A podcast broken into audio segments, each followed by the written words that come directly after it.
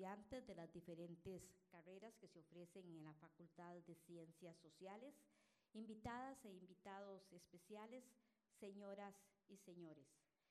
En el marco de la declaratoria por parte del Consejo Universitario del año 2019 de la Universidad Nacional por la Igualdad, Equidad y la No Violencia de Género, el decanato de la Facultad de Ciencias Sociales, el Instituto de Estudios Sociales en Población y DESPO, el doctorado de Ciencias Sociales, la revista Abra y el programa Articulación de Saberes les ofrecen la más cordial bienvenida a la lección inaugural de la Facultad de Ciencias Sociales segundo ciclo 2019, titulada Desafíos de la Igualdad en los ámbitos universitarios, un principio en construcción, que nos ofrece la conferenciante doctora Roxana Arroyo Vargas, decana del Centro de Relaciones Internacionales del Instituto de Altos Estudios Nacionales de la Universidad de Posgrados del Ecuador,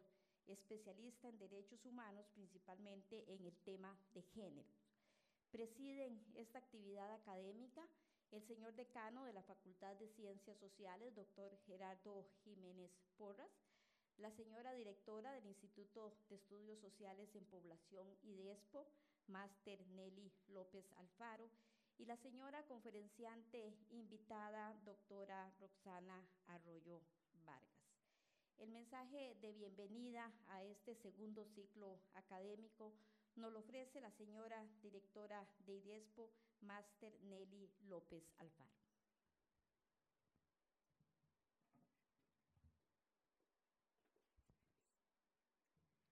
Muy buenos días,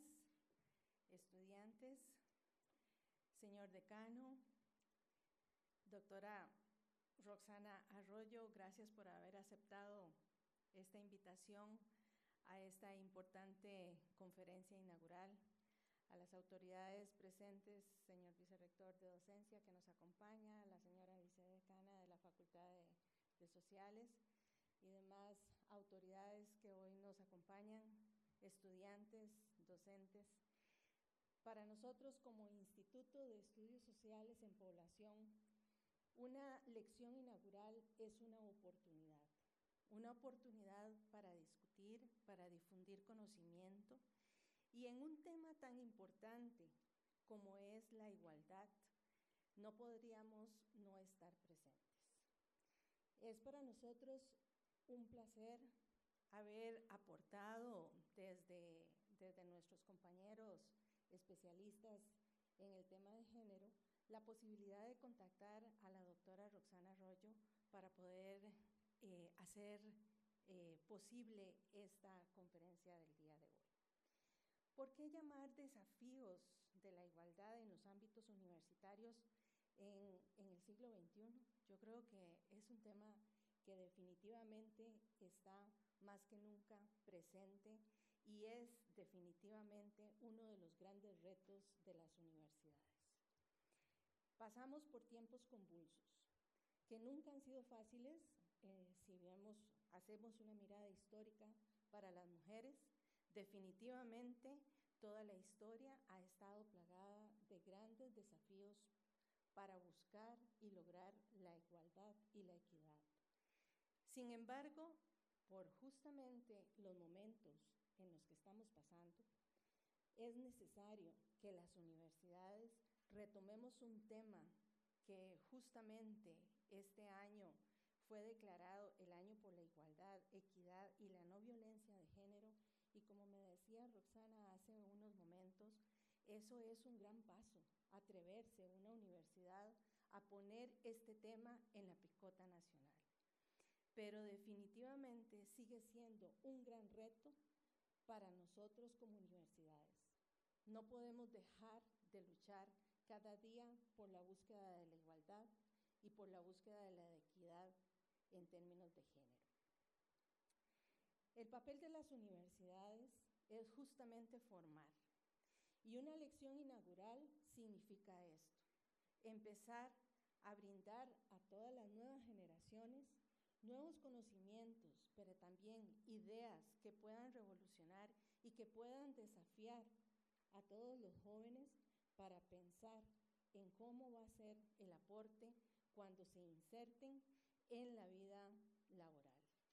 Así que esta lección inaugural lo que pretende es sembrar en cada uno de ustedes, independientemente de la carrera que estén cursando, ideas de cómo la equidad, la igualdad es un desafío que debería de estar transversalmente implantado en nuestras vidas, pero también eso implica en nuestro placer profesional. Esperemos que lo que experimentemos el día de hoy, que podamos eh, compartir con la doctora eh, Roxana Arroyo, pueda servir para que cada uno de ustedes en, todos sus, en su formación cambie una manera de pensar, cambie una manera de actuar y que sea un desafío en sus vidas personales también. Muchas gracias por estar aquí y esperemos que eh, sea de mucho provecho esta mañana.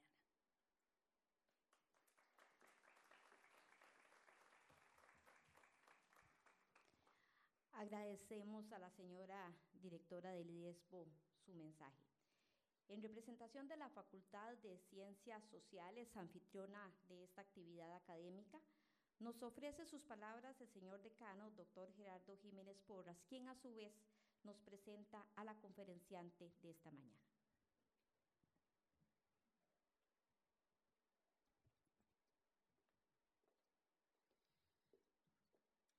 Muy buenos días. Un saludo especial al doctor Norman Solorson Alfaro, vicerrector de docencia, que nos complace mucho que nos esté acompañando en esta clase inaugural. También don Norman, académico de la Facultad de Ciencias Sociales y del Instituto de Estudios Sociales en Población. Un saludo a la doctora Marta Sánchez López, vicedecana de la Facultad de Ciencias Sociales, la máster Nelly López Alfaro, directora del Instituto de Estudios Sociales en Población, la máster Floribet Solís Fernández, directora de la Escuela de Administración de nuestra facultad y también profesora eh, de uno de los cursos eh, y viene muy bien acompañada hoy pues con todo el, con toda la juventud para, para la que estamos eh, dedicando esta esta clase inaugural. La máster Mayela Vega Fallas, directora ejecutiva de la Facultad de Ciencias Sociales, al doctor Alexis em, Segura Jiménez, coordinador del doctorado en Ciencias Sociales de nuestra facultad, al personal académico de la Facultad de Ciencias Sociales, eh, que también algunos o algunas de ellas han, se han eh, acompañado muy bien también con, sus, eh, con su grupo de estudiantes, pero eh, que también eh, algunos o algunas habrán venido por su propia cuenta, de la Escuela de Psicología, de la Escuela de Administración, de la Escuela de Economía, de la Escuela de Secretariado Profesional, del IDESPO, y me disculpo si alguna, si alguna o algún representante de alguna otra escuela que no, que no he podido visualizar. Un saludo especial también a la doctora Claudia Pedone, quien nos visita de la Universidad de Buenos Aires, del Instituto de Género. Gracias por acompañarnos. Y un especial saludo también eh, a las personas estudiantes que hoy eh, nos, nos, visitan y para quienes especialmente eh, ha sido preparada esta clase inaugural. Eh, tenemos en la Facultad de Ciencias Sociales la eh, práctica de realizar una clase inaugural por ciclo eh, en donde seleccionamos algún tema que nos parece que es de interés para el estudiantado y para la comunidad universitaria en general y lo ponemos a disposición y nos complace en este momento contar con la presencia de la doctora Roxana Arroyo Vargas, eh, quien muy amablemente ha aceptado la invitación a pesar de sus múltiples ocupaciones. Me complace indicar que la doctora Roxana Arroyo es costarricense, experta internacional en derechos humanos y profesora titular del Centro de Relaciones Internacionales del Instituto de Altos Estudios Nacionales de la Universidad de Posgrados del Ecuador. Hoy impartirá la conferencia inaugural eh, titulada Desafíos de la Igualdad en los ámbitos universitarios. Esta conferencia es desarrollada en el marco de la Declaratoria Institucional 2019 denominada La Una por la Igualdad, la Equidad y la No Violencia de Género. Agradecemos a las personas que han colaborado en la organización académica de esta actividad, la doctora Marta Sánchez López, vicedecana, la máster eh, Mariana Ramírez Sandí, del decanato y coordinadora del programa Articulación de Saberes, la máster Rebeca Espinosa Herrera del Instituto de Estudios Sociales en Población, la máster Milagro Castro Solano de la revista Abra, la señorita estudiante María Paula Rojas Rojas, asistente del programa Articulación de Saberes y Conocimientos en Ciencias Sociales, y al doctor Alexis Segura Jiménez, coordinador del doctorado en Ciencias Sociales. Me complace presentar a la doctora Roxana Arroyo, quien cuenta con un doctorado en Derechos Fundamentales de la Universidad Carlos III de Madrid en el Instituto de Derechos Humanos Bartolomé de las Casas, ocasión en que recibió el reconocimiento cum laude por unanimidad en la aprobación de su tesis doctoral. Doña Roxana además realizó estudios en la Universidad de Costa Rica, en la Facultad de Derecho, siendo graduada de la licenciatura en Leyes y Notariado. Cuenta con otros estudios en temas de derechos humanos de las mujeres, derechos económicos, sociales y culturales, entre otros. La doctora Arroyo es actualmente profesora titular del Centro de Relaciones Internacionales del Instituto de Altos Estudios Nacionales de la Universidad de Posgrados del Ecuador y ha sido decana de ese centro de estudios. Ha trabajado para nuestra Universidad Nacional en el Instituto de Estudios de la Mujer, colaborando en la elaboración de propuestas de maestría de ese instituto y como académica de las mismas. Ha sido presidenta de la Fundación Justicia y Género de la Secretaría Técnica de los Encuentros de Magistradas de las más altas cortes de Iberoamérica. Ha sido investigadora y profesora invitada en la Universidad Centroamericana de Nicaragua. Ha impartido capacitaciones y cursos en Flaxo, Ecuador, y en el programa Mujer, Justicia y Género del ILANUD, junto con la Escuela Judicial de Costa Rica. Es profesora activa de la maestría en estudios de la violencia social y familiar de la Universidad Estatal a Distancia en Costa Rica. Es investigadora en diferentes países de América Latina en temas de violencia de género y su penalización, femicidio, mujeres migrantes, implementación de leyes sobre violencia, género y justicia, así como derechos humanos desde la perspectiva de género. Dentro de las publicaciones se encuentran los siguientes libros. Formación política, incidencia gerencial, mujeres afroecuatorianas. Masculinidades en la cultura del fútbol una aproximación a la realidad de la mujer nicaragüense desde los derechos humanos, las normas sobre violencia contra la mujer y su aplicación, un análisis comparado para América Central, derechos económicos, sociales y culturales, el gran desafío de la paz regional, y Educando para la Vida, algunos aspectos pedagógicos y metodológicos de la educación en derechos humanos en Centroamérica en nuestros días.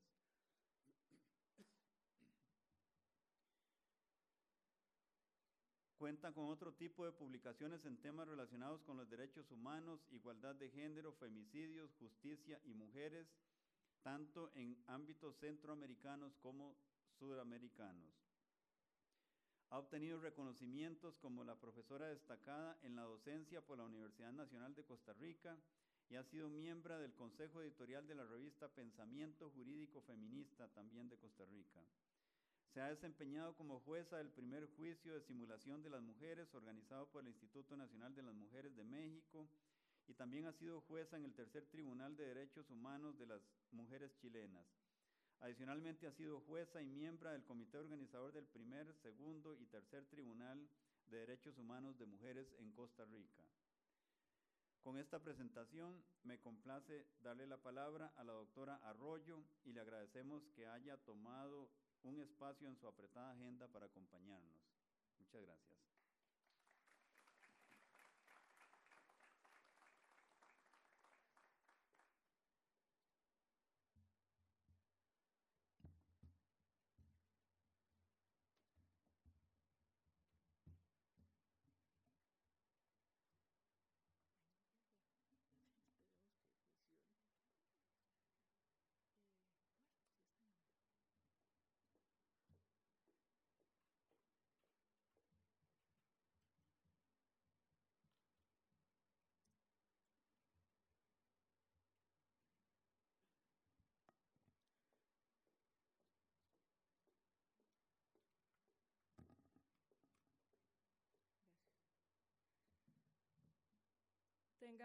Todos y todas muy buenos días.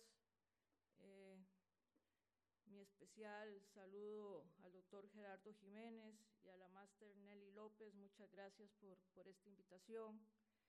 Eh, muchas gracias por la presencia de eh, las autoridades académicas.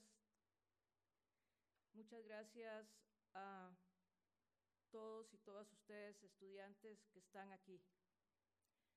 Realmente para mí es un honor eh, estar en esta reflexión o conferencia inaugural sobre la cual voy a, reflexionar algunos aspectos sobre el tema de la igualdad.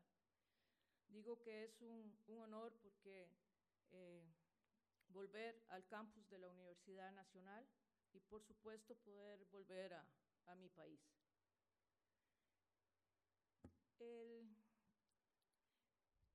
Me solicitaron que, que, hablara sobre uno de los principios que yo diría más potente, eh, más contradictorio. Muy amable. Eh, más, co más contradictorio y a veces más difícil de entender, que es la igualdad. Eh, tal vez si yo les dijera a ustedes, estudiantes, presentes aquí, cuál es la importancia del principio de igualdad. Tal vez la, imagen o la metáfora más sencilla sería, eh, si este principio no existiera y el desarrollo histórico de este principio no se hubiera dado, probablemente aquí la mitad de las personas no estarían. ¿Cuáles serían las que no estarían? En primer lugar, no estarían las mujeres. En segundo lugar, estarían algunos hombres, no todos. Lo que sucede es que la, cuando uno pierde la noción histórica de las cosas, lo que sucede es que lo que vivimos parece naturalmente dado.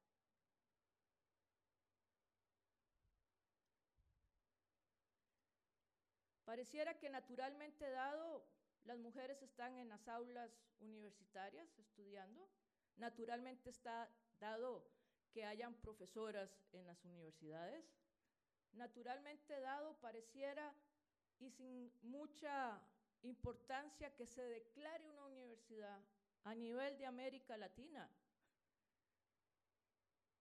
Haga esta declaración de igualdad y no violencia y equidad. Pareciera que el discurso de la igualdad es un discurso hegemónico en las universidades. Todo pareciera natural. Pareciera natural que hablar de la no violencia no hubiese costado nada. Un país, un pueblo sin historia, sin, sin memoria histórica, es un peligro. Porque está abierto a las manipulaciones más profundas que pueda haber. Es por eso que las universidades tienen el deber de preparar a las personas que ingresan y lo que es la planta docente a sostenerse. Y ayer hablando coloquialmente con, con los docentes sobre la visión y misión de la facultad, me decían que uno de sus grandes fundamentos es las teorías críticas.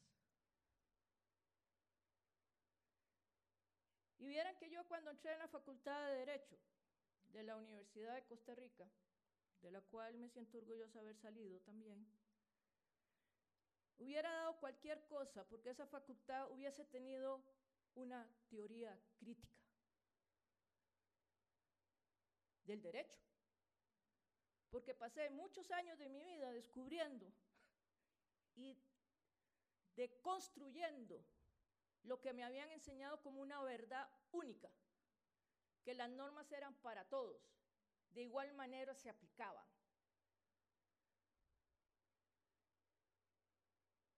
Me enseñaban que, que la realidad, que la norma se podía, que la realidad se podía meter en una norma. Y eso lo que me hizo fue achicarme el pensamiento. Entonces, que ustedes estudiantes puedan entrar en una facultad que los acoge con una perspectiva de teoría crítica, me parece uno de los regalos más grandes que ustedes puedan tener. Porque eso implica no naturalizar lo que nos dice. Y en este contexto o en esta introducción es que yo coloco el principio de igualdad.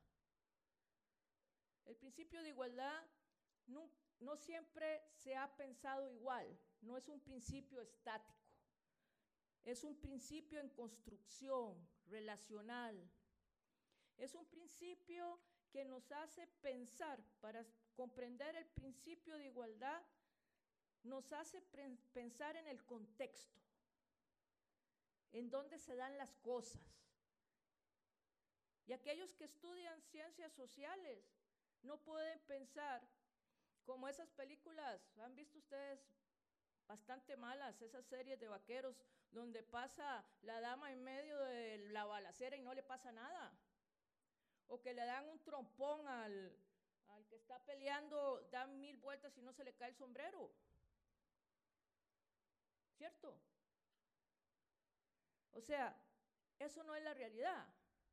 La realidad está llena de contradicciones. La realidad está llena de sistemas de opresión. Y si nosotros no tenemos la capacidad de ver esa realidad y la vemos neutra, la conciencia crítica no hace nada. Porque esa realidad que está ahí, esa realidad está atravesada por sistemas de opresión de clase, etnia, género, y eso impacta no en abstracto, impacta en la vida de las personas.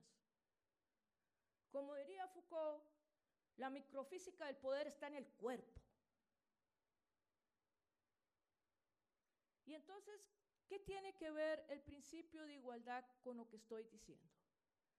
Desde el punto de vista de derechos humanos, que es mi fuente de conocimiento, y el punto de vista epistemológico del feminismo, que es la otra fuente del conocimiento que me da la posibilidad de hablar de la igualdad, de esta igualdad.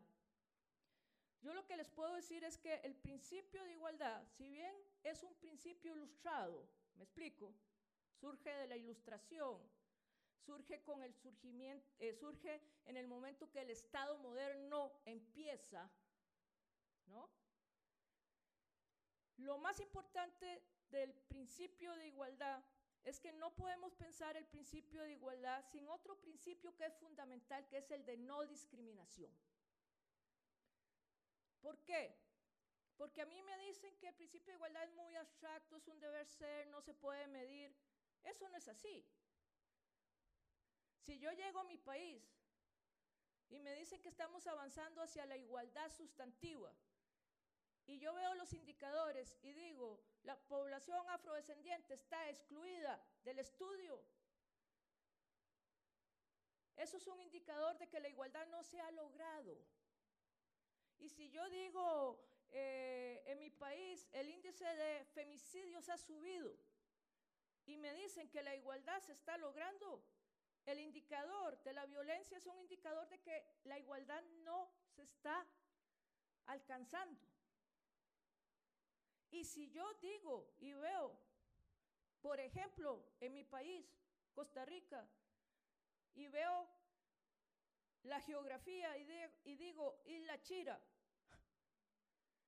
y digo, en la gente que nace ahí, nunca va a poder llegar a la universidad. Y no es porque tenga una varita mágica, sino porque si yo hago estudios sé que no van a llegar nunca, sino es que actúo. Y si no es que la Universidad Nacional hace una acción afirmativa.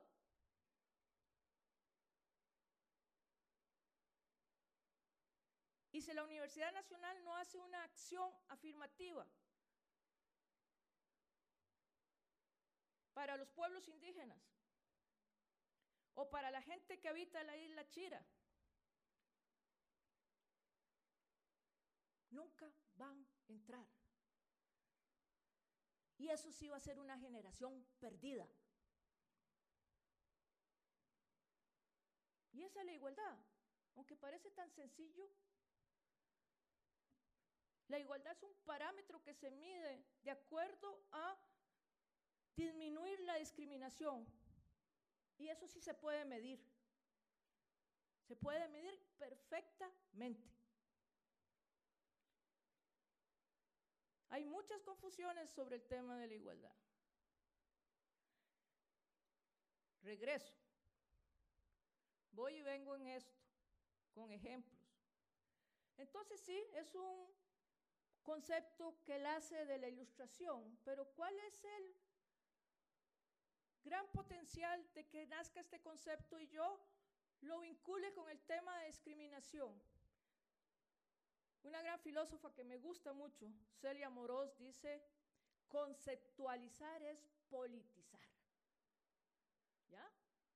Si yo conceptualizo, visibilizo una realidad y está ahí. La igualdad es ausencia de discriminación. La igualdad no es un concepto abstracto. La igualdad es ausencia de discriminación en nuestras sociedades.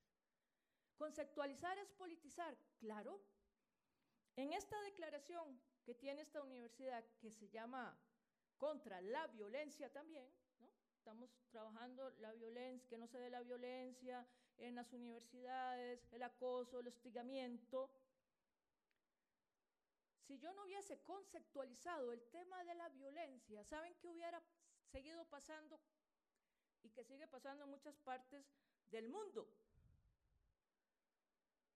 La violencia contra los cuerpos de las mujeres o los cuerpos feminizados en nuestras sociedades hubiera seguido siendo una simple anécdota que en nuestro continente sería una anécdota amorosa. Ustedes lo saben bien, la mató por amor, se querían tantísimo. Bueno, ¿no? Y en otros lares sería una ofensa de honor, ¿no? Y sería una anécdota. Cuando se conceptualizó la violencia en sus miles formas que hay, lo que se hizo fue pasar de la anécdota al dato duro y del dato duro a la política de Estado. Porque los estados no hacen política sobre anécdotas, hacen política sobre datos duros y fenómenos que atentan contra las personas. Al menos eso deberían hacer. Vean ustedes que yo estoy hablando de un deber ser. Si esa anécdota amorosa no hubiese existido, digo, no se hubiera deconstruido la Universidad Nacional no estuviera hablando de acoso ni hostigamiento sexual. Ni las eh, estudiantes y estudiantes se organizarían para decir no acoso. Ni los profesores estarían preocupados porque no se dé. Ni estaríamos hablando de construir las masculinidades hegemónicas. Todos estos conceptos no estarían. ¿Y qué es la igualdad? Volvemos al, al punto de esta, de esta reflexión que tengo con ustedes. Como conceptualizar es politizar. Antes de que surgiese el concepto ilustrado de la igualdad, todo lo que era discriminación no existía porque estaba este, eh, justificado por temas de, de sangre, o sea, de origen, Recuerden ustedes la Edad Media, la sangre del príncipe, eh, la, eh, la sangre azul, todos esos anecdotarios. Y muchos países y otros siguen naturalizando las, las desigualdades sociales, las siguen naturalizando. El sistema de castas naturaliza las desigualdades, porque el sistema de casta no va a aceptar que hay discriminación, porque es natural, es biológico eso. Cuando irrumpe el concepto de igualdad y el concepto de no discriminación, ya no se pueden naturalizar las desigualdades. ¿Me explico? Ya no se puede decir que las mujeres no entramos a la universidad porque tenemos menos capacidad de pensar. O que las personas eh, que pertenecen a los pueblos indígenas no pueden entrar ahí. O que las personas que están, que son afro es porque son, eh, no les da el cerebro y son vagos. Porque vean ustedes que todas esas justificaciones que ustedes las oyen en chistes y popularmente son justificaciones que naturalizan las desigualdades. Cuando irrumpe el concepto de discriminación, lo que hace es decir que no son esas personas las responsables de eso, sino sus contextos sociales, que son los sistemas de opresión, que hay interseccionalidades de esas sistemas de opresión. Y la igualdad irrumpe. Pero ojo, la igualdad cuando irrumpe, irrumpe con un pensamiento ilustrado, también sesgado, muy sesgado. Y ahí me voy a centrar en el tema de las mujeres. Me podría centrar en el tema de pueblos indígenas, me podría centrar en otros sujetos, pero voy a poner el ejemplo de las mujeres. ¿Por qué nace sesgado ese concepto de igualdad y no discriminación. Porque pasa de un concepto medieval donde la mujer estaba marginada, ¿no? Totalmente, que no eh, pasa al mundo de la ilustración, que es el mundo de la razón, y el mundo de la ilustración le dice a las mujeres que pasan de, de la Edad Media a la Edad Moderna que tampoco saben pensar y que su destino único es procrear. Y entonces pasamos de la Edad Media a la Edad Moderna, donde la mujer tiene el mismo rol que antes, y para ellas no existe el concepto de discriminación, sino sigue siendo naturalizado su desigualdad. Ahora, ¿cuál fue y por supuesto, ya las mujeres no tienen un solo rey, sino tienen muchos reyes que en sus hogares tienen que obedecer.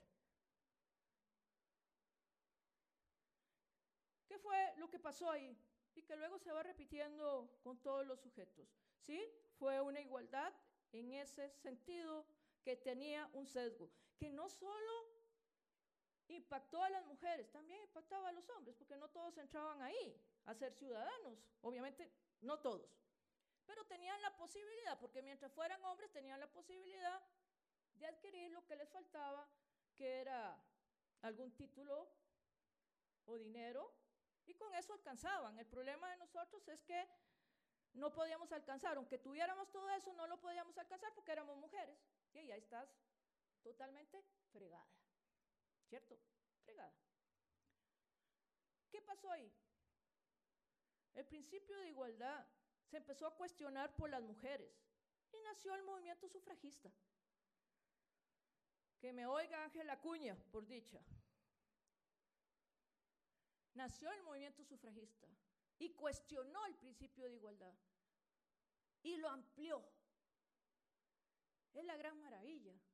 Y luego vino el movimiento de los pueblos indígenas y cuestionó el sesgo que tenía la igualdad y lo amplió. Y luego vino el movimiento GLTBI, cuestionó el sesgo que tenía la igualdad y lo amplió. ¿Y cómo lo amplió? Cada vez que decía no discriminación por razón de raza, no discriminación por razón de género, no discriminación por razón de preferencia, opción sexual. Y esto que parece un, un, un manejo teórico no es así. Porque al plantearse esto, todos los que estamos aquí, ética, política, mente, nos obligaron a humanizarnos. Porque para que yo le niegue el derecho al otro, lo tengo que, no lo tengo que ver como sujeto. Lo veo como el extranjero, el que me amenaza, el que es menos que yo. Porque la discriminación que surge, que está en la base, la discriminación, ¿saben de dónde surge? Del prejuicio. Y el prejuicio, dentro de la ignorancia profunda, provoca el miedo. Y en casos extremos, los crímenes de odio son eso.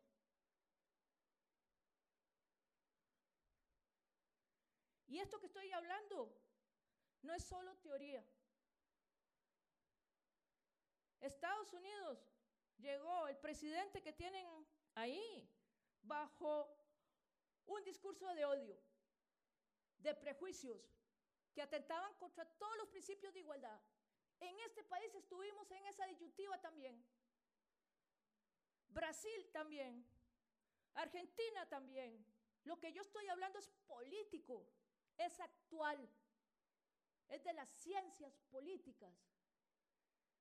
Si la universidad no crea conciencia en cada uno de ustedes, si ustedes no se comen el cuento, y yo no estoy hablando aquí de, de partidos, estoy hablando de cómo yo analizo la realidad. De eso es lo que estoy hablando. Este discurso político o geopolítico que hay en América Latina es un discurso que atenta contra los derechos humanos, contra el principio de igualdad y contra las prohibiciones de discriminación. Es un discurso político que achica, que atenta con lo que se ha construido históricamente. El principio de igualdad no es un regalo de ayer, es un concepto en construcción que está ligado profundamente con los movimientos sociales, con los diversos movimientos sociales. ¿Estoy? ¿Cuánto me falta? No las voy a cansar. Cinco minutos más, ¿ok? Esto es muy importante.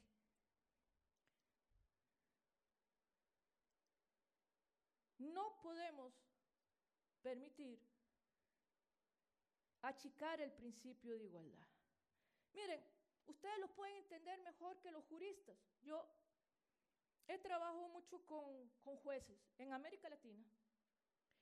Y los jueces en América Latina lo que me dicen a mí es, es que si yo hago un tratamiento diferente a una víctima de violación, estoy atentando contra el principio de igualdad. Y yo le digo, ¿cómo así? Entonces usted, una víctima de violación que tiene efectos traumáticos y postraumáticos, usted la trata igual que como si usted le hubieran robado un celular. Usted, al tratarlo así, está violentando el principio de igualdad. Usted tiene que dar un trato diferente. Porque el principio de igualdad que usted está pensando es de homogenización de los sujetos. Y claro, en una realidad contextualizada hay sujetos predominantes que otros. El principio de igualdad no es similitud, es reconocer la diversidad. Y eso lo hace, un ejemplo claro, la Universidad Nacional cuando hace acciones afirmativas para que entren personas indígenas. Si ellos dijeran solo eh, la igualdad formal, todos somos iguales, todos pueden entrar a la universidad, sí, pero los de Chile no van a entrar nunca, ni los de Talamanca tampoco. Es decir, todos somos muy iguales, pero unos son más iguales que otros.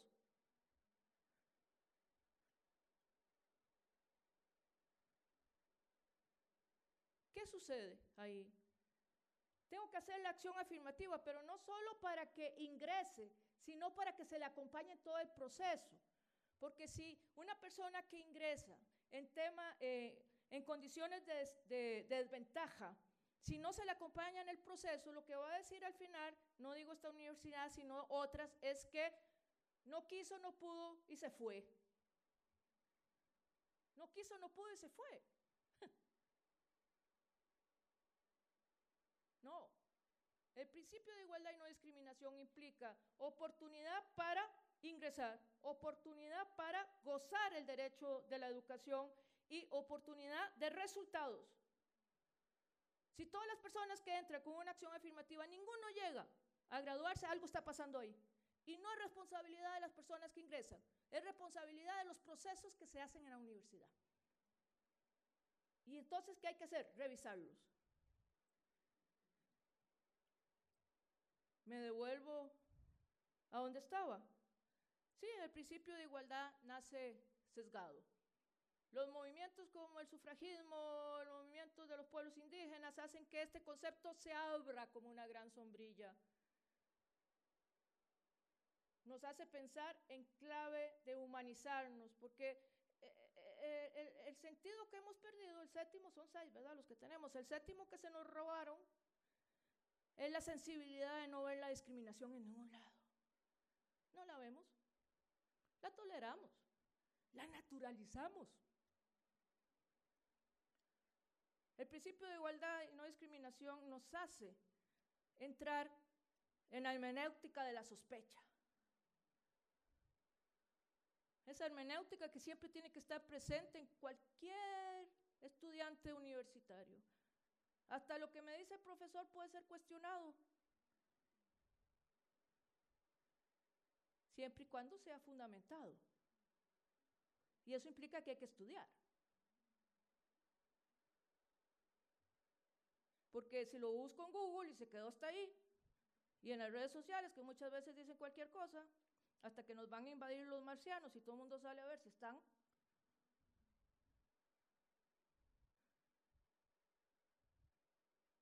Estamos en un mundo complejo. Nos exige estudiar de mil maneras. Voy terminando, aunque no he empezado, pero bueno. Entonces, eh, ustedes apliquen la hermenéutica de la sospecha. No se dejen vender bajo el cuento del espejismo de la igualdad, que ya se logró, que ya estamos todos. Sin reconocer la diversidad de nuestros, de nuestros pueblos, es un, un espejismo. Nuestro país, disculpen, costado mucho. Aquí no pensamos en clave de igualdad y no discriminación. Nosotros somos muy blanqueados en nuestra manera de pensar. Estamos colonizados todavía. ¿Cuál país plurimulticultural tenemos aquí? Si fuese así, lo que dan las otras culturas que son nuestro pueblo, ¿no sería una anécdota turística? ¿No sería solo un baile?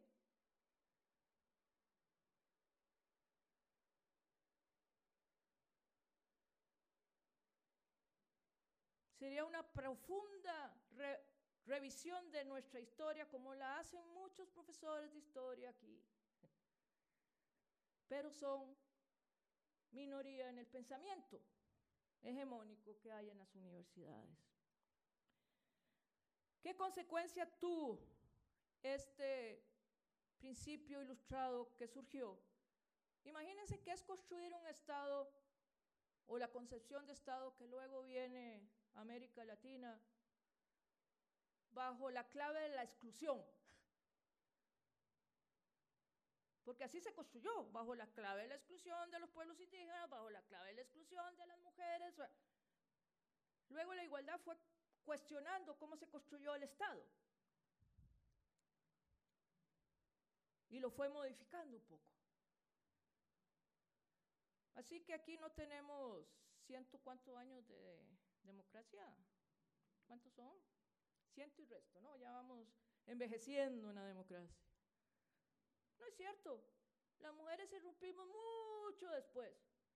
Había una democracia patriarcal, lo cual yo creo que sigue por ahí. Pero bueno, ah, se ha modificado un poco.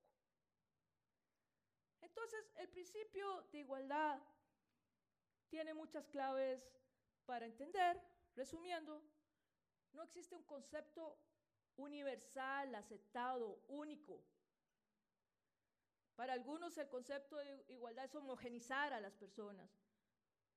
Para mí el concepto de igualdad es el que está fundamentado en la Convención contra la Eliminación de todas las formas de discriminación contra la mujer, la CEDAW, que es la igualdad sustantiva, que toma la igualdad formal, la igualdad real y se basa en el reconocimiento de las diferencias y esto implica una responsabilidad del Estado,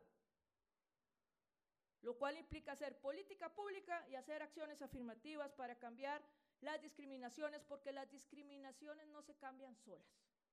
Discúlpeme, yo puedo decirle ahora a todos aquí que se tomen las manos, que hagan OM y la discriminación no se va a ir.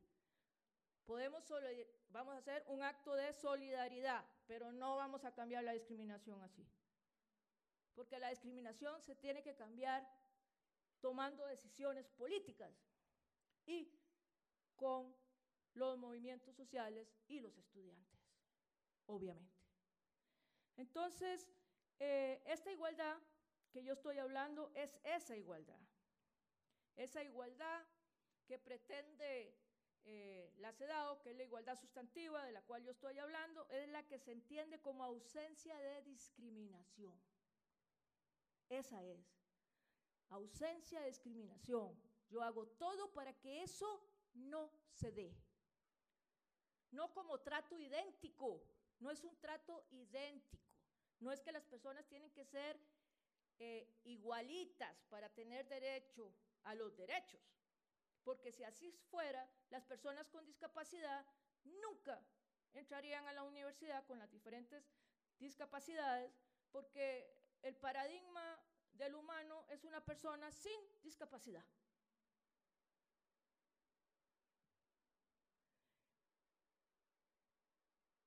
Así que la igualdad en la que estoy hablando es la sustantiva y la de resultados, no es la declarativa. Está bien hacer una declaración por la igualdad Después de esta declaración, lo que hay que hacer es un estudio si se avanzó o no, porque si no queda solo en declaración. Lo que necesitamos son resultados. Y la igualdad implica no discriminación, igualdad sustantiva y responsabilidad estatal y de todas las instituciones, de todas las instituciones. Y he dicho tres veces que voy a terminar, pero eh, sí voy a hacer una acotación aquí.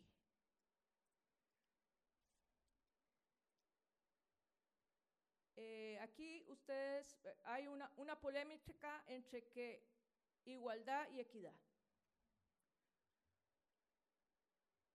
Yo voy a decir lo siguiente. Como dato eh, fáctico, el tema de equidad empieza a tomar una fuerte, ha existido, por supuesto, en el derecho para algunas materias, digamos comerciales, eh, eh, problemas internacionales, que es más equitativo, le damos esto a este o esto a lo otro. En el caso de los derechos humanos, el tema de equidad para sustituir la igualdad, porque el problema es que mucha gente sustituye equidad por igualdad y no es lo mismo. Eh, la equidad nace en el proceso de Beijing y los que introducen esto es el Vaticano, porque dice que con la igualdad no se ha logrado nada, imagínense eso no tener noción de historia. Y que la equidad sí es más flexible. Mire, a nivel de derechos humanos, ninguna convención internacional, ninguna habla de equidad. Ninguna. El sistema interamericano en sus convenciones no habla de equidad. Por lo tanto, si yo voy a llevar un caso internacional, no puedo decir se me violó el principio de equidad, porque eso no existe. Digamos que eso sería un, un argumento de autoridad jurídica internacional. Pero el principal argumento, voy a poner eh, un ejemplo. Yo he estado hablando que la igualdad nace con el principio de no discriminación. No se pueden entender, porque esto es lo que me dice cómo se va avanzando hacia esto. La equidad no hace referencia a la no discriminación. ¿Cuándo? Entonces, y he dicho que la igualdad y la no discriminación se tienen que leer contextuados, o sea, en un contexto. Entonces, si yo me voy a, la, a cualquier otro país donde las mujeres tienen un rol súper definido, que tienen que estar en la casa, que su único rol es cocinar y que para que ellas se casen tienen que la familia dar una dote a estos, ¿no? ¿Usted cree que yo voy a, en ese país a luchar porque las mujeres tengan el derecho a la herencia. La equidad ahí es darle al hombre todo lo que necesita porque las mujeres solo tienen este desarrollo de lo doméstico, ¿me explico? ¿Eso es equitativo? ¿Cómo le voy a dar yo esto a, la, a, las, a, los, a las mujeres si no lo necesitan? Y los hombres tienen más eh, necesidad porque mantienen a las mujeres. Es equitativo lo que están haciendo ahí, ¿no? ¿Acaso se está cuestionando el sistema? Y me dicen, no, es que esto es igualdad porque la están protegiendo. ¿Ya? Es una, una concepción de protección. Claro que el Estado debe proteger, pero la protección no puede anular. Si la protección te anula, eso no es igualdad.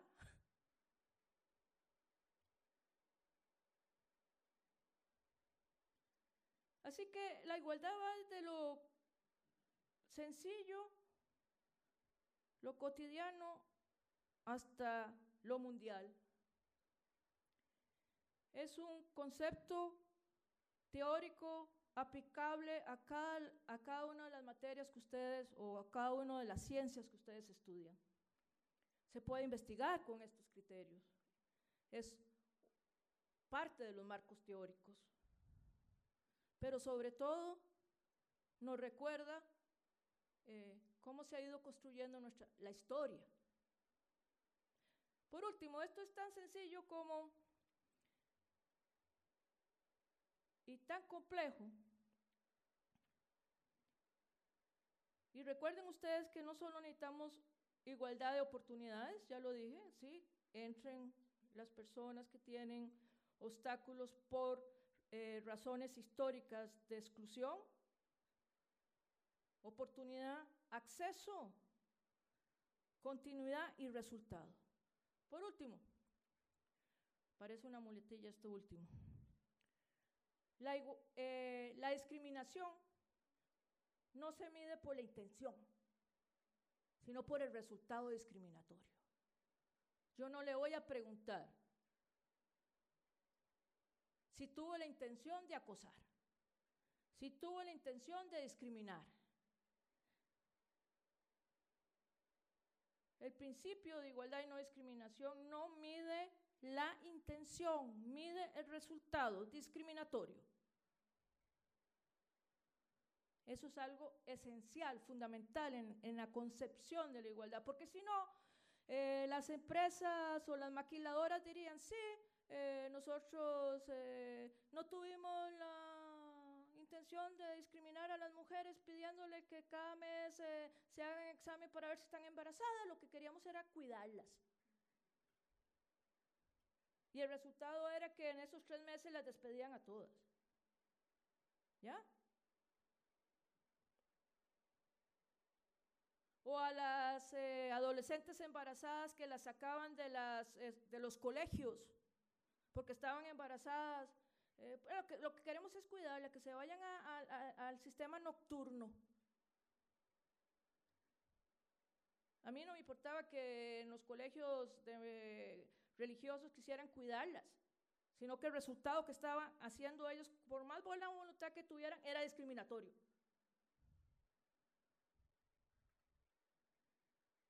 Esto es uno de los grandes principios que ha existido y que ha sido construido por los seres humanos, que protege a los seres humanos y a los seres vivientes. Es un principio que hay que conocer. Es un, principio ético, jurídico, igual que lo es el feminismo. Y en el tema de género, en el tema de igualdad, la concepción teórica y crítica que le puso eso a la igualdad y lo hizo resignificarse mayormente fue el feminismo. El feminismo ha aportado a la humanidad en todos los aspectos es una ignorancia epistemológica. Lo que mucha gente dice, que el feminismo es igual que el machismo. Ignorancia. Que la ideología de género asusta. Ignorancia. Es un manejo ignorante, malintencionado y si alguno de ustedes cree eso, estudie. El feminismo es una teoría crítica igual que es el marxismo. Usted tiene que conocer de eso, aunque no sea marxista, porque si no, no podría interpretar la realidad. ¿Cómo me, cómo me explica usted la plusvalía?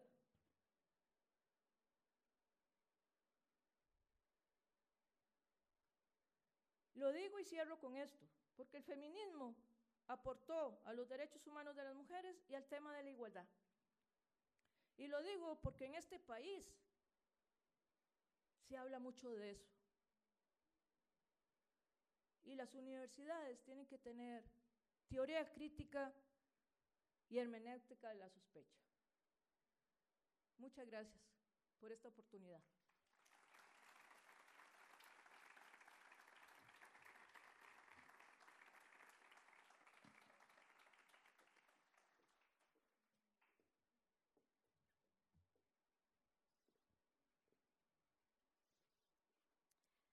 Agradecemos a la doctora Roxana Arroyo por compartir este pensamiento con todas y todos nosotros esta mañana. Le agradezco al señor decano y a la señora directora de IESPO ubicarse frente a la mesa para hacer la entrega de un presente institucional como muestra de este agradecimiento.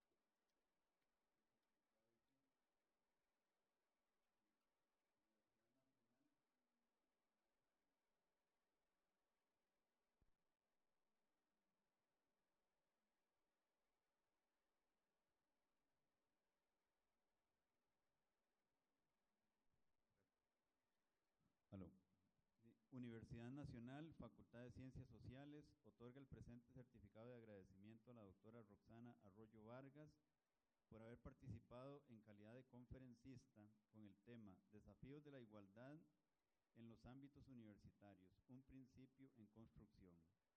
En la lección inaugural, segundo ciclo 2019, dado en la ciudad de Heredia, Costa Rica, el 6 de agosto de 2019. Firma la doctora Marta Sánchez López, vicedecana, y el doctor Gerardo Jiménez,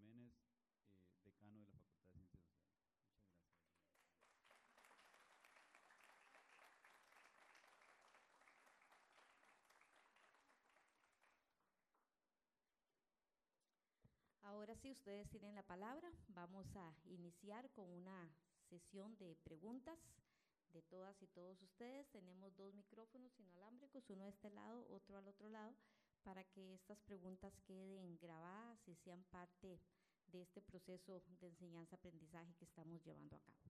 Todas y todos los que quieran hacer preguntas, está el micrófono abierto para que la doctora les pueda responder.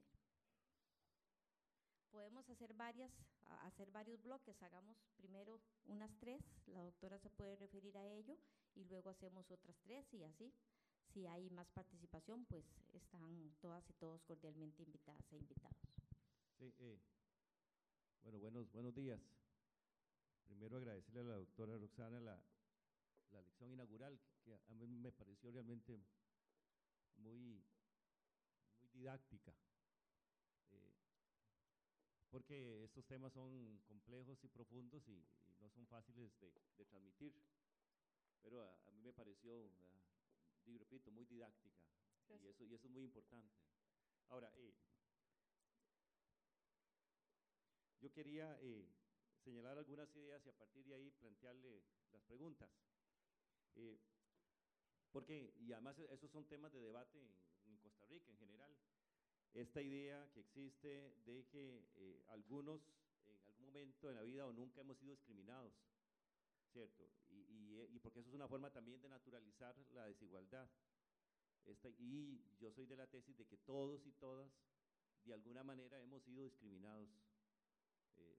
Y bueno, los ejemplos sobrarían, sobrarían. Ento- lo digo porque el pensar que no hemos sido discriminados, a lo mejor, eso es una hipótesis, hace que no estemos tan preocupados por propiciar la, igualdad. El otro tema es este de, que uno a veces se siente mayoría siendo minoría. De nuevo, ¿verdad? En diferentes contextos históricos, todos y todas en algún momento hemos sido y somos minoría en algo. Ujú. Lo que pasa es que a veces nos cuesta mucho percibirnos como minoría, y cuando digo minoría no es sentido peyorativo, sino como una, una minoría a la cual se le impone eh, una, una creencia. Yo vengo de una familia que no es católica, y en algún momento me sentí minoría, porque, porque el, el catolicismo en Costa Rica, eh, bueno, siempre ha sido mayoría. ¿ah? Ahora es el 51%, ¿ah? pero pero y sigue siendo, sigue siendo mayoría y tiene algunos privilegios en Costa Rica, que no tiene otros grupos, otros grupos religiosos. Y entonces, eh, esta, esta idea de mayorías, minorías. Y el- la, la otra cuestión que a mí parece que, que cuesta mucho entender es esta idea de que en la igualdad todos y todos viviríamos mejor.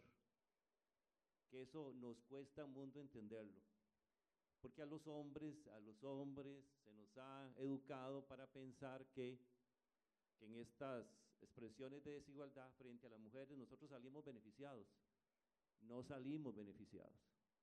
Varones, no salimos beneficiados de esta relación. Eh, yo no sé, yo vengo de una familia eh, y, fui educado muy machistamente. Y mi madre me educó muy machistamente porque a mi madre, mi abuela la educó machistamente. Eso viene ah, de generación en generación. A mí me costó muchos años y, me- y todavía sigo luchando por tratar de resocializarme. Pero yo puedo dar fe de, y tengo una esposa, tengo una hija, etcétera, que, que e- ese proceso de resocialización con mi esposa y con mi hija me ha hecho más feliz en todo sentido. Y yo, yo agradezco, bueno, a mi, mi madre le, le debo mucho respeto, ¿verdad? Está viva, pero, pero yo entiendo que ella me educó mal. Y eso me ha costado mucho, me costó mucho, lo cargué mucho y ahora soy más feliz. Entonces, yo, yo creo que, y usted bien lo sabe, profesora, digamos que el feminismo también, ¿verdad? En los últimos años he entendido lo importante que es trabajar también con los hombres. Cómo, yo sé que no es una tarea de las mujeres convencernos a nosotros, pero nosotros tenemos que convencernos nosotros ¿ah? de que en un contexto de igualdad eh, vivimos mejor, vivimos mejor. O sea, y que podríamos vivir mejor y ser mejores seres humanos si le abrimos el espacio a los indígenas, a la diversidad sexual, etcétera, etcétera. Eso para mí son muestras de, de amor. Yo quiero terminar esto con una, una, una, una, frase que a mí me parece extraordinaria de Rosa Luxemburgo.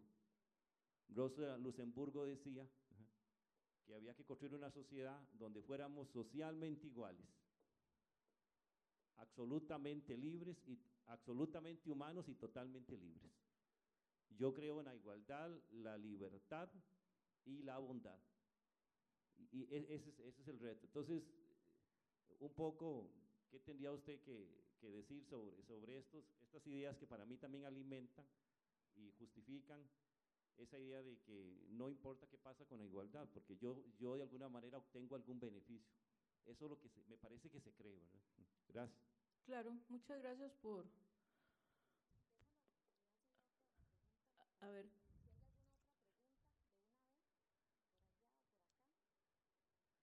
A ver, otra pregunta, ¿hay alguien? No se deje ninguna, toda pregunta es importante.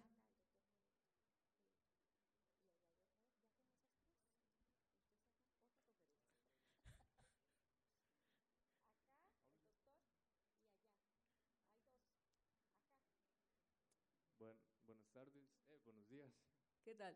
Eh, bueno, gracias por la charla y tengo una pregunta más que todo como un poco como de apoyo. Digamos, usted está hablando mucho de la igualdad y no solo de género, sino en sí en todo. Yo, mi pregunta es, ¿cómo haría usted para combatir esas personas que por medio de una X igualdad tratan de sobreponerse más bien? Un ejemplo es como que la gente igualdad para la gente afrodescendiente, eh, al final lo que hacen es querer poner a, ese, tipo de comunidad más bien como por encima de todos. O es, espero no ofender a nadie, pero que ciertas mujeres se consideran feministas, pero lo que hacen es quererse imponer encima de los hombres. O también está como que simplemente yo por ser ateo o por ser religioso voy a este, soy mejor que usted o soy más inteligente que usted. Esas son desigualdades que creo que vivimos eh, hoy en día más fuertes y si usted que tiene un poquito más de experiencia en el campo, ¿cómo haría usted para combatir ese, ese, eh, ese tipo de desigualdad disfrazada por una igualdad? Ya, gracias. Buenos días. Eh, yo soy profesor de la Escuela de Administración y estoy muy satisfecho de haberle indicado a mis alumnos que asistieran a esta charla para, porque ha sido muy enriquecedora. Eh, tengo eh, eh, algunas dudas que usted me podría profundizar. Una de ellas es que eh, tiene que haber una causa de la discriminación.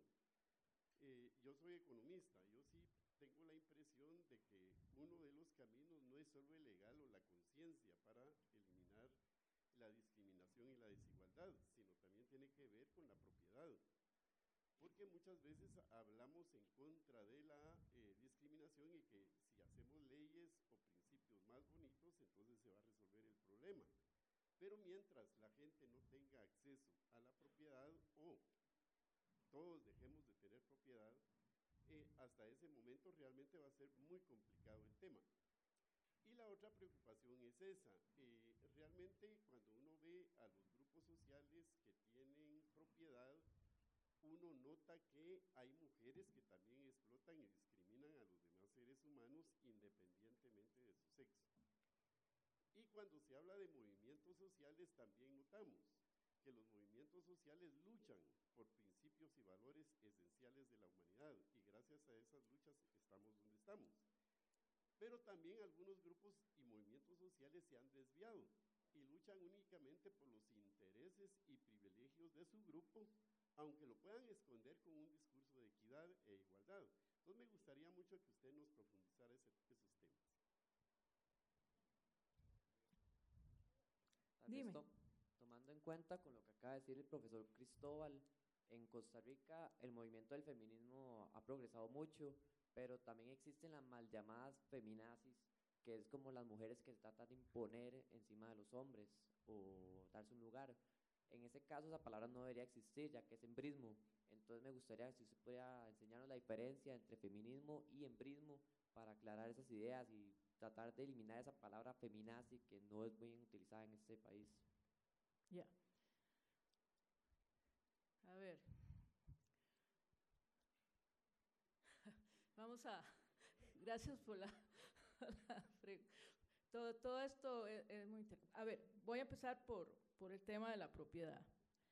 Eh, cuando yo digo que la, igualdad es un, principio, eh, digamos, a nivel de los derechos humanos, es eh, un principio transversal. O sea, ustedes van a encontrar en todas las convenciones esto.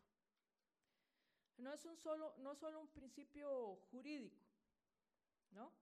Es un principio social, eh, es un principio que orienta la economía. ¿Me explico? O sea, si tú me, que, que orienta la naturaleza del Estado. O sea, eh, disculpen, yo eh, con libertad de cátedra, ¿ok? Eh, uno de los principios fundamentales de los derechos humanos es el Estado laico. Un Estado confesional, sea cualquiera, digamos, de las religiones, que sea la que asume, eso atenta contra eh, un Estado de lo que yo considero un Estado democrático. Porque eh, eso va a tener en algún momento un sesgo fundamentalista. Igual que puedo hablar del, no puedo creer en una democracia donde el centro de la protección sea el capital, porque eso inmediatamente va a convertir a los derechos en mercancía. Usted lo puede ver en, Estados Unidos, eh, no hay eh, sistema social de salud, ¿cierto? Ni vacaciones, ni nada de eso. Lo que hay en América, no hay, no hay. Todo es mercancía. Yo no puedo hablar de una sociedad democrática norteamericana, lo lamento. El sistema de elección que ellos escogieron es un reducto eh, del tema de, de la discriminación racial que existía ahí, profundamente. Está controlado, no es voto directo. ¿Me explico? Entonces, ¿qué quiero decir yo con esto? Cuando yo digo que la igualdad, no, la igualdad no se logra solo con un tema jurídico, se logra con la actuación del Estado. ¿Cuál es su política económica? ¿Cómo hacen los mecanismos de distribución? Ya. Que tiene que ver con la propiedad, pero tiene que ver con otros factores económicos. Y para mí es un estándar de medición la igualdad. No es el único, ¿ah? Pero para mí, desde lo que es mi, eh, mi formación, yo lo mido ahí. ¿Me explico?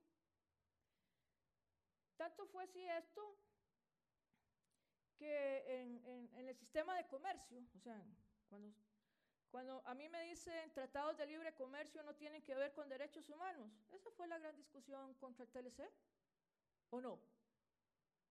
Que lo de comercio es comercio y que esto es esto.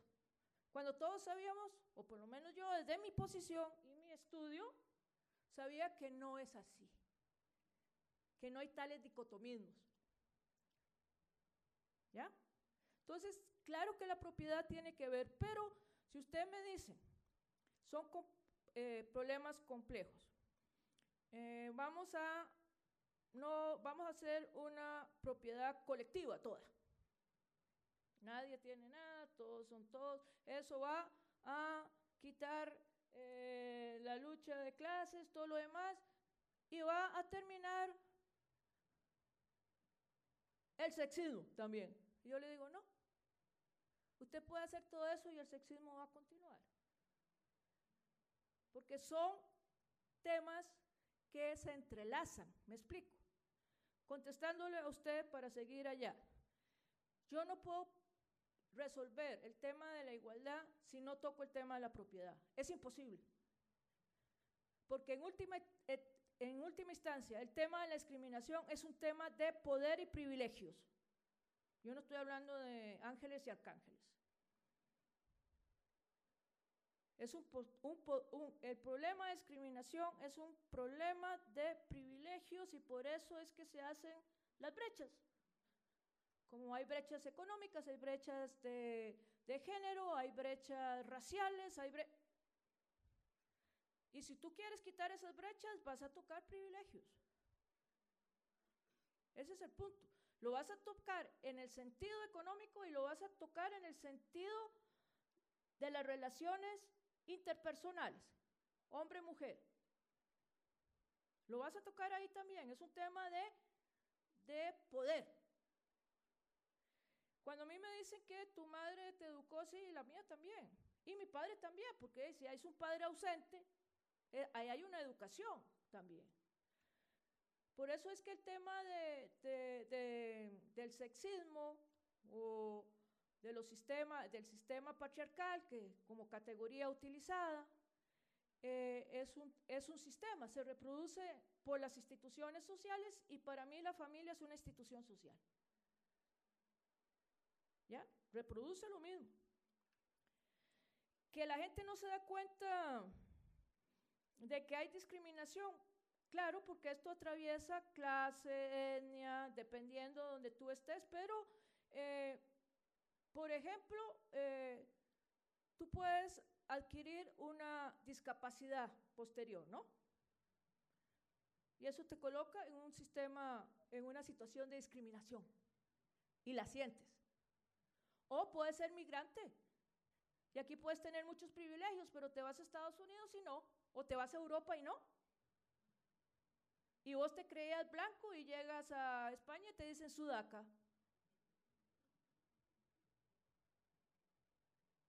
Sí, ¿y? ¿Me explico? El contexto. Pero hay discriminaciones estructurales. A ver, todas las mujeres que están aquí, todas, y los hombres pueden pensar en sus hermanas o en, su, en, alguien querido que sea mujer. ¿Cuál de las mujeres que está aquí? ¿Cuál?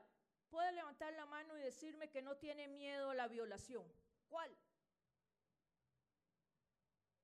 ¿Cuál de ustedes me puede decir, ay, sí, no, yo camino ahí tranquila a las 12 de la noche, no va a pasar nada? ¿Quién? Usted se ha preguntado, ¿qué es vivir en una sociedad en que usted tiene ese miedo interiorizado, es que usted está esquizofrénica, es que usted se lo inventó. Eso no es una discriminación estructural, no es una violencia simbólica. ¿Qué es? Que usted no pueda salir, que su cuerpo tenga que estar tapado, que le da miedo. ¿Qué es? Claro, los hombres me podrían decir, bueno, a mí este, me puede pasar, a mí me roban. Sí, pero esto tiene un sesgo de género. Sí, a los hombres les pueden atracar, matar, pero difícilmente van a estar con el miedo que lo pueden violar. Y entonces alguien me va a levantar entre ustedes y dice, sí, pero es que a los hombres ahora lo están violando. Entonces la siguiente pregunta es, ¿quién? Los niños, ¿quién lo violó? ¿Otro hombre? Entonces no me diga que es que los hombres están violados, porque esa afirmación lo que hace es negar una realidad. Las mujeres son cuerpos violables hay una permisibilidad social. Los hombres sufren ocho violencias, sí, es cierto.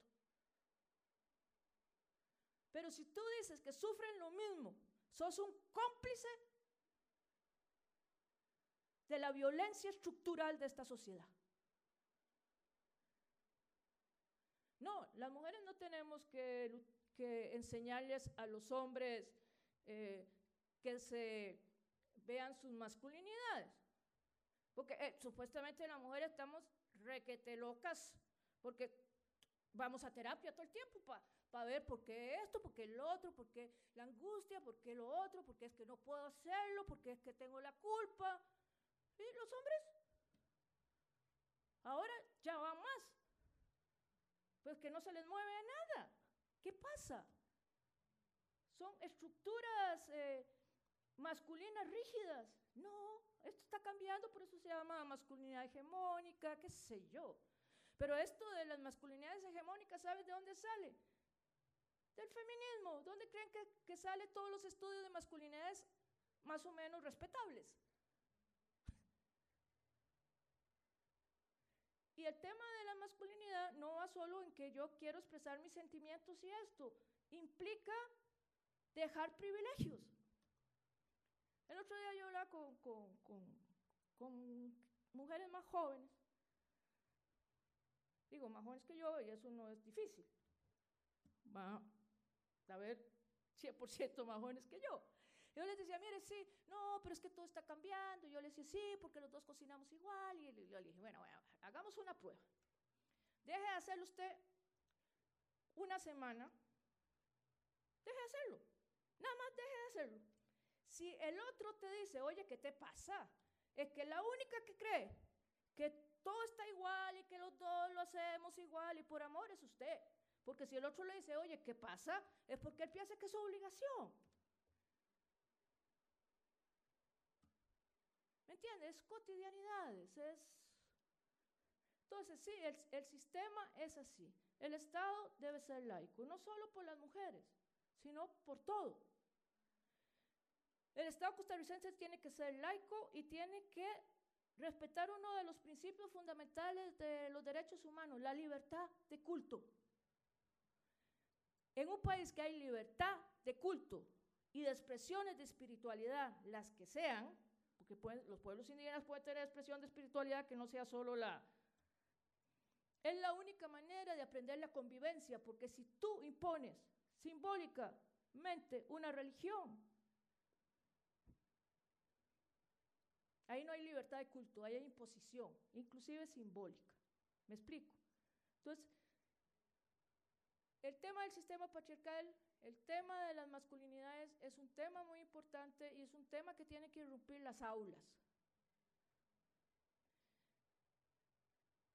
Las, las eh,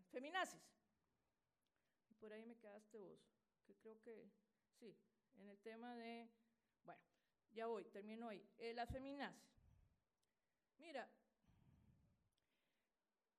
hay que ver diferentes niveles. ¿Ya? Yo siempre digo una cosa. No todo mundo tiene que ser feminista. Yo no aspiro a eso. Algunas feministas dicen eso, yo no. Yo sí creo que el feminismo ha aportado para todo el mundo. Eso sí lo creo y te lo puedo sostener. ¿ya? Eh, no creo que la aspiración sea que todos lo sean, sino que el movimiento feminista epistemológicamente es un movimiento eh, de liberación, ¿ya? Es un movimiento que tiene una práctica política. Y como cualquier movimiento existente, hay diferentes formas de llevar esa práctica política. Algunas personas no están de acuerdo en algunas posturas de esa práctica política, pero yo no puedo desvirtuar el planteamiento epistemológico del feminismo. Me explico, son niveles diferentes. O sea, yo puede ser que no estoy de acuerdo con alguna práctica que tengan grupos eh,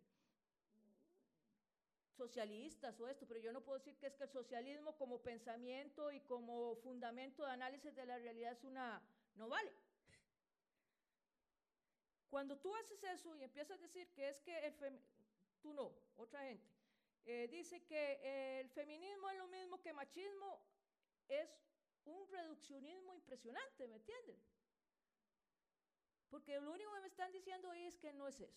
Ahora, desde mi postura eh, epistemológica, política y feminista, yo no creo en el esencialismo bueno de las mujeres, perdonadme.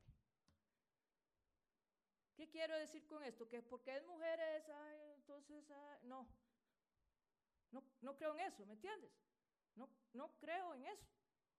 Que, que porque es mujer hay que, que es víctima siempre. No creo eso. Desde mi postura, ¿me explico? Yo sí creo en esto que estoy diciendo. Hay una, una estructura social que hace que los cuerpos de las mujeres sean violables. Y que si hay tráfico y trata de mujeres y niñas es porque hay una oferta, tiene que haber una demanda. Y esa demanda en un 80 o más por ciento comprobado son hombres.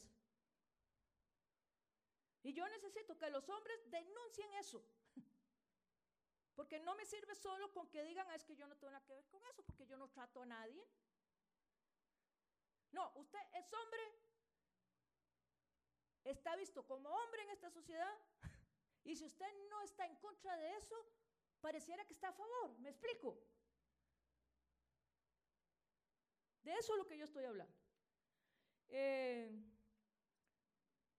a mí me parece que el, término feminazi reduce la polémica, porque está reduciendo algo a lo que no es. Tú sabes que, eh, lo sabes bien, todos lo saben aquí. En lo que fue eh, la, lo que fue la Alemania. ¿Cómo puedes tratar a un movimiento y a un pensamiento epistemológico feminista, compararlo con el nazismo. Sería más correcto decir, esta persona tiene una práctica que no estoy de acuerdo. Pero cuando se dice y se tiran las redes sociales que son feminazis y esto, en la ignorancia total que hay, lo que estás haciendo es reafirmando que un movimiento que puede ser nombrado como patrimonio intangible de la humanidad sea reducido a lo que no es. ¿Me explico? Yo puedo estar no de acuerdo con ciertas prácticas y voy a decir esta práctica es equivocado, pero no voy a reducir y a confundir.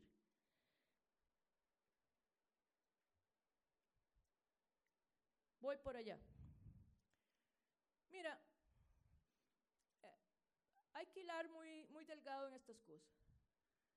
Eh, dar acciones afirmativas a grupos históricamente excluidos y decir que en algún momento están sobre los otros. En primer lugar, la igualdad no busca eso. Cuando hacemos acciones afirmativas, nunca hacemos acciones afirmativas para que queden montados unos sobre los otros. No es eso. No es eso. Lo que se está buscando es eh, ir eliminando esas discriminaciones y proporcionando acceso. Y vamos a lo mismo, que las personas eh, entonces eh, tienen actitudes autoritarias, sexistas, eh, pues sí, pero eso no quiere decir que todo es por eso es que no hay que dar más acción afirmativa porque, ¿me entienden? No, no puede ser. No puede ser, porque es como que yo dijera, bueno, es que estamos tratando el sexismo y es que hay mujeres autoritarias y así, entonces no, se acabaron las políticas públicas porque lo que estamos hablando es de este, eh, problemas estructurales.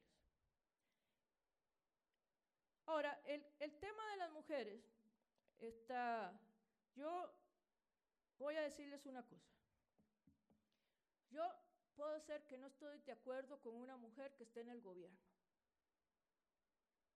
Es más, yo firmé una carta siendo feminista eh, cuando se lanzó eh, la presidenta de este país, Laura Chinchilla, la, la cual respeto muchísimo, la respeto mucho.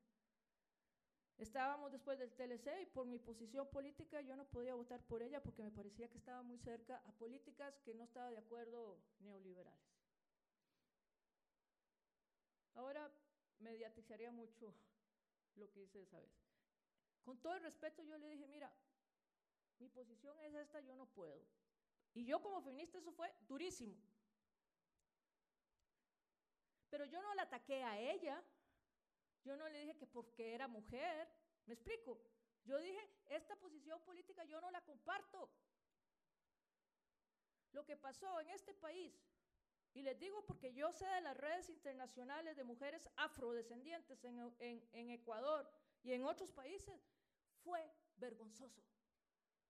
Me estoy refiriendo a la vicepresidenta de este país. Cuando la presidenta Epsi Campbell podría haber tenido errores, podría yo haber no estado de acuerdo, pero el racismo que salió de este país es vergonzoso. Es vergonzoso. Porque no se le estaba dialogando alrededor de una posición política, sino que era mujer y negra. Doble discriminación. Es vergonzoso. Y eso salió, recorrió las redes internacionales afrodescendientes de América Latina, que no daban crédito que como un país que se decía democrático atacara de esa manera a una mujer diciendo cosas tan impresionantes como que se tenía que devolver a un árbol. Discúlpeme, cada cosa en su lugar. Para ser un intelectual, un académico y un estudiante de una universidad, hay que saber criticar bien. A eso me refiero. Creo que terminamos, ¿no? Gracias.